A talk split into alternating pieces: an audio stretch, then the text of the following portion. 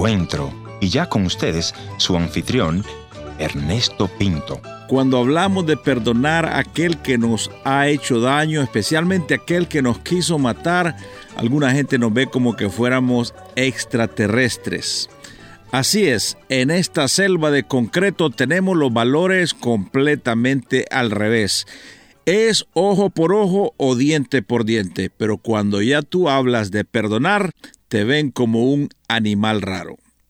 Sin embargo, nosotros que vivimos en el occidente, en esto que llamamos países cristianos, debería de ser nuestra esencia el perdón, porque Cristo Jesús nos enseñó a perdonar. De hecho, Él trajo el perdón del cielo para enseñarnos a perdonar. ¿Por qué pues vivimos con tanto rencor y con tanto odio en nuestro corazón, pretendiendo que con el odio y el rencor que llevamos dentro de nosotros le hacemos daño al que nos hizo víctimas? Creo que es tiempo de reflexionar y volver al camino del perdón. Es la única medicina para tu alma atormentada por el rencor.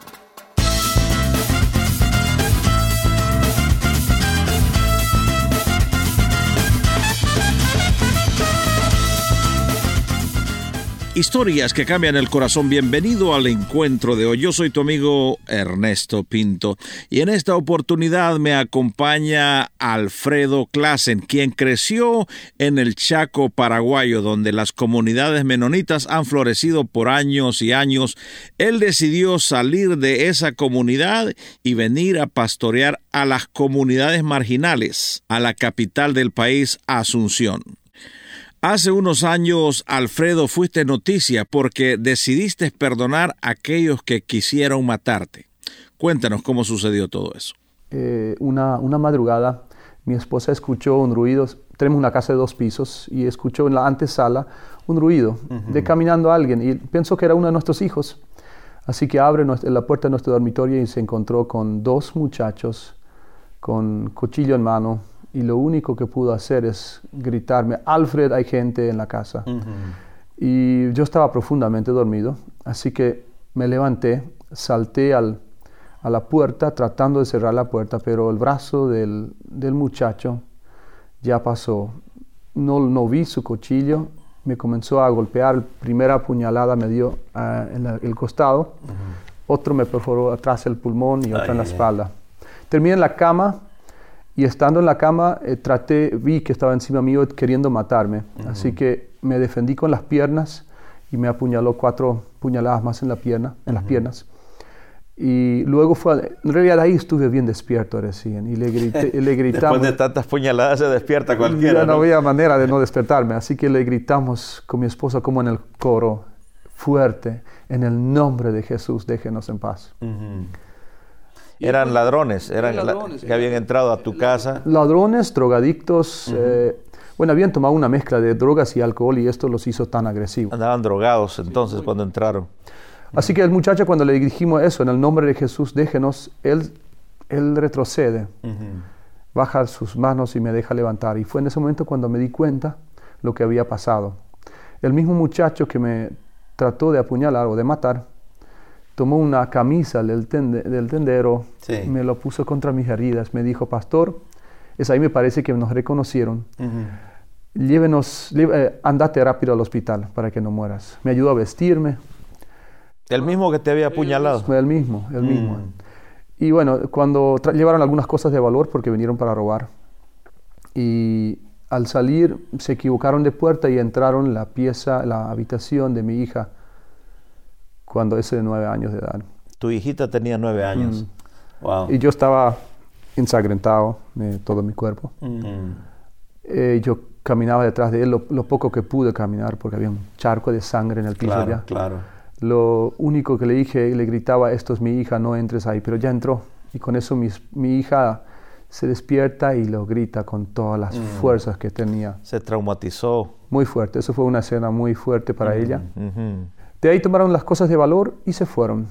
Mi, mi, esposa me llevó hasta el hospital, yo llegué hasta el auto, ahí perdí el conocimiento por la pérdida de sangre.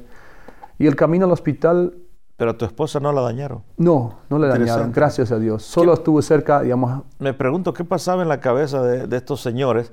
Te apuñalan, trata de ayudarte, te viste, sigue, todavía siguen robando. Sí, sí, era, interesante. Incre- era, eh, increíble, ¿no? Increíble. Y sí, pero la, la- la adicción, el deseo de tener dinero para, Mm. para comprar más drogas es, es muy fuerte. Y terminaste en el hospital y ¿qué pasó ahí? Bueno, camino al hospital, me despierto y escucho a mis hijos en el asiento trasero del auto orar fuertemente. Y yo también oré, dije, Señor, yo los perdono y quiero pedirte que los perdones también. Traté de hacer las palabras de Jesús, mis palabras. Pero quiero decir acá en ese momento, Sí. yo pensé que iba a morir. O sea, que es el camino al hospital pensaste que iba a Claro, morir. claro que sí, sentía como que me iba la vida. Y fue por eso que los perdonaste. Yo creo que es más fácil perdonar cuando crees que vas a morir. Sí. Y terminé en terapia intensiva, me cosieron, se dieron cuenta que la puñalada terminó a uno o dos milímetros del corazón, Ay, ay, ay. pero estuve sano. Muy, unos días más tarde ya estuve en casa. Yo creo que lo más difícil, la herida más profunda, no eran las heridas en el cuerpo. El pulmón después de unos meses se recuperó, eh, pero mi alma, mi, mis sentimientos, mis emociones, mi corazón estaba profundamente herido.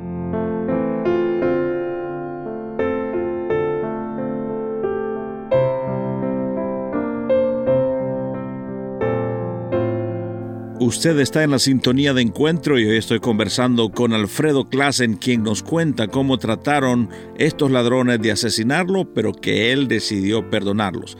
Le voy a pedir que se quede hasta el final y anote nuestra dirección y ahí por favor denos su opinión sobre este programa. Alfredo, sabemos en la cabeza que el Señor nos enseñó a perdonar. Teóricamente el perdón es parte nuestro, pero qué difícil es perdonar.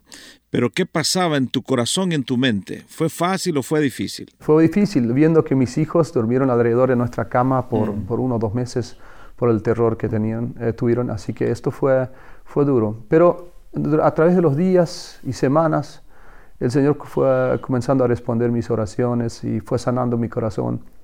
Así que después de un mes más o menos, ya no lo recuerdo muy bien, ese rencor, ese enojo, esa rabia que ten- sentía, comenzó a cambiarse en, en amor y comenzamos a amar a esta gente y orar por ellos. Y fue así que en un programa de televisión, me invitaron para un programa de televisión para contar la historia. La misma tarde, uno de los muchachos me, me llama diciendo, pastor, no puedo más. Entonces comencé a tener contactos con ellos. O sea, después de que vieron ellos el testimonio que cuentas, que los perdonaste, uno de ellos te llama y te dice, pastor, ya no puedo más. Me llamó antes, entonces le digo, esa noche en el, tele- en el programa de televisión quiero que lo veas. Y en el programa de noche, los dos mirándolo, sabía que lo- los dos iban muy- a mirarlo, yo los perdono. Estaban en la prisión, parece. No, cuando eso todavía no estaban en la prisión, estaban libres No a, es- escondidas, no lo habían capturado. En nuestro caso, nuestro país, cuando eso la policía quería dinero para poder capturarlos, era, era difícil. Y ya no buscábamos eso cuando eso. La corrupción, ¿eh? Sí, así que después de una o dos semanas después de, de ese programa de televisión, vino el primer muchacho a mi, a mi oficina.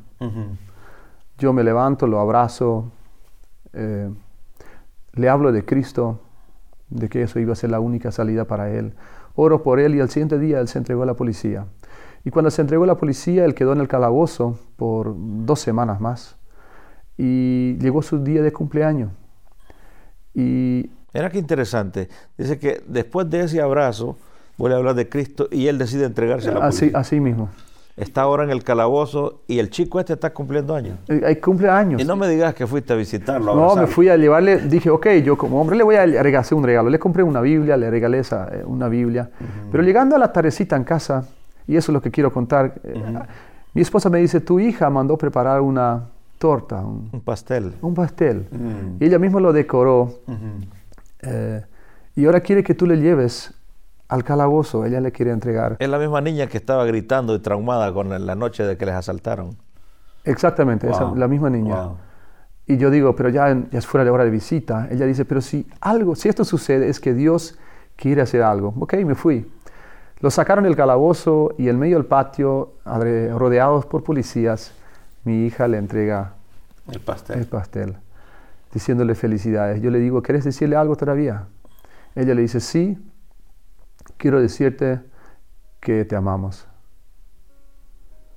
Eso fue un, un quiebre, un quiebre ¿Qué en... pasó en el corazón de este hombre? Comenzó a llorar. Hmm. Y el papá de la hija también. Comenzó a llorar. fue un, un lindo momento de... Y, y- y fue un momento de sanidad del corazón de mi hija.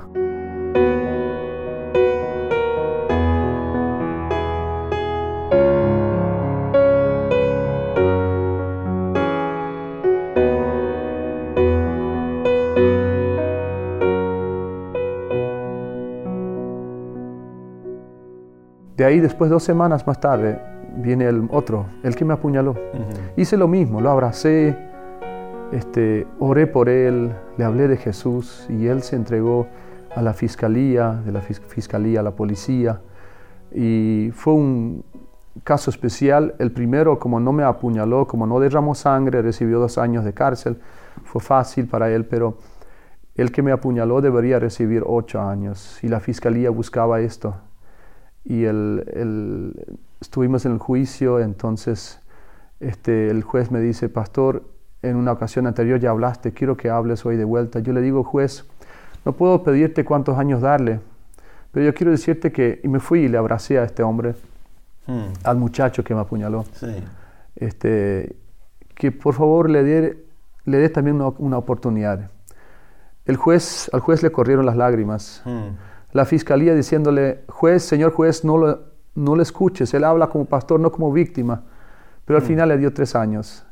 Lo visitamos, lo acompañamos en la cárcel con la familia, fuimos a desayunar con él. Y después de un año y ocho meses él salió por buena conducta, logró salir antes. Fuimos a buscarlos, almorzamos con él, cenamos con él. Y una ocasión estando en nuestra casa le digo, quiero llevarte a mi, a mi dormitorio arriba.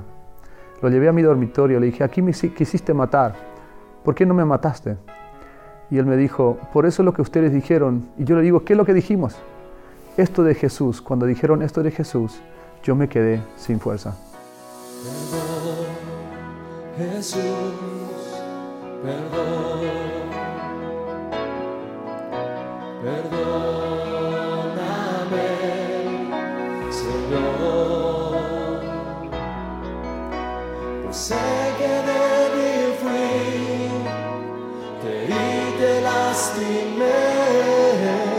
perdón.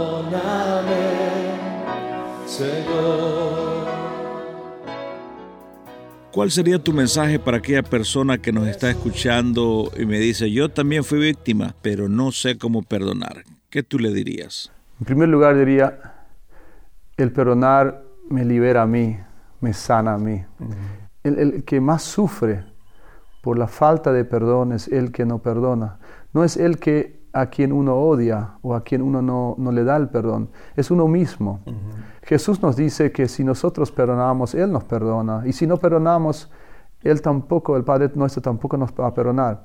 Pero también es cierto que cuando nosotros perdonamos, es tan liberador, es tan, tan hermoso. Eh, no lo puedo describir en palabras, lo que sucede con un corazón atado a la falta de perdón. Sí es posible perdonar. Es posible y es una decisión en primer lugar. El sentimiento viene después. Primero viene la decisión de, de, obedecer a Dios, de liberar al que nos ha hecho daño y luego el resto viene. Después el Señor sana nuestros corazones. Alfredo, muchas gracias por venir al encuentro de hoy. Gracias, gracias a usted. Perdón, Jesús, perdón. Gracias por haber sido parte del encuentro de hoy. Le voy a agradecer que me escriba a info.encuentro.ca.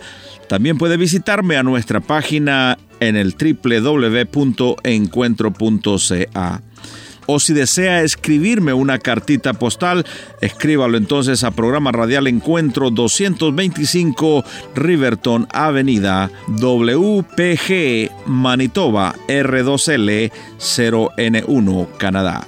Será hasta nuestro próximo encuentro. Soy tu amigo Ernesto Pinto recordándote que Dios te ama y yo también.